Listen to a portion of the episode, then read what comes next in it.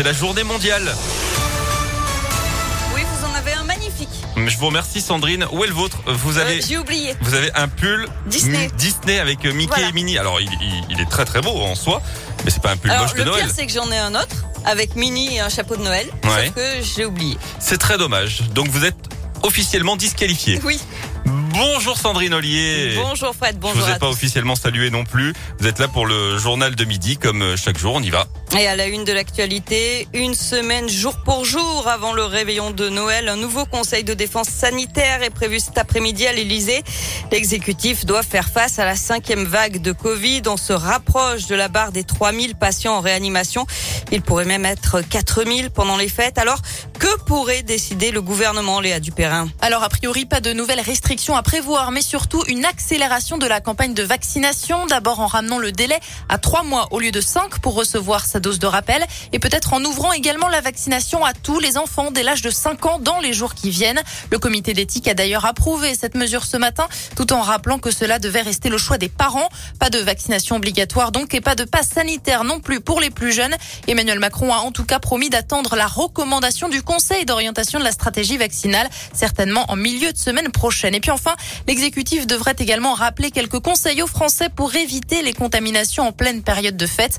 Respecter les gestes barrières, éviter d'être trop nombreux à table, aérer les pièces 10 minutes toutes les heures, porter un masque quand vous ne consommez pas et surtout, faites-vous tester à la veille ou le jour même. Merci Léa. D'après BFM TV, le gouvernement envisage justement de rendre les autotests gratuits pour les vaccinés à l'approche des fêtes de Noël. Le Conseil de défense sanitaire, c'est à 16h cet après-midi. Les vacances scolaires, elles, commencent ce soir. Bonne nouvelle si vous partez en voiture, bison futé, voie vert dans les deux sens ce soir, demain et dimanche. Et puis sur les rails, après une journée encore perturbée aujourd'hui, les TGV circuleront normalement à partir de demain.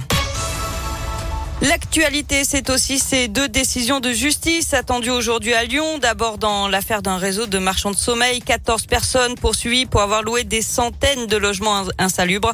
Ensuite, aux assises du Rhône, une femme est accusée d'avoir tué ses deux fillettes de 3 et 5 ans dans un appartement de la caserne de gendarmerie de Limonest il y a trois ans. Elle a reconnu les faits hier matin.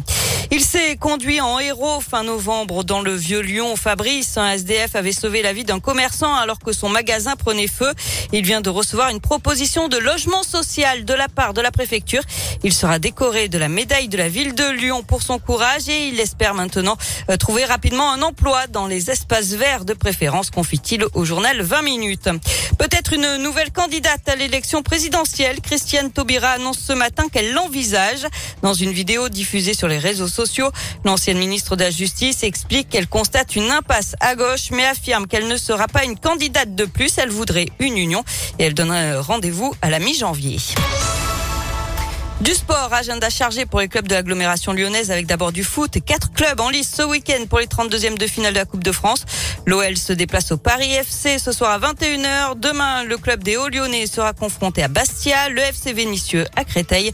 Et dimanche, Lyon-Duchère tentera un exploit face à l'AS Saint-Etienne.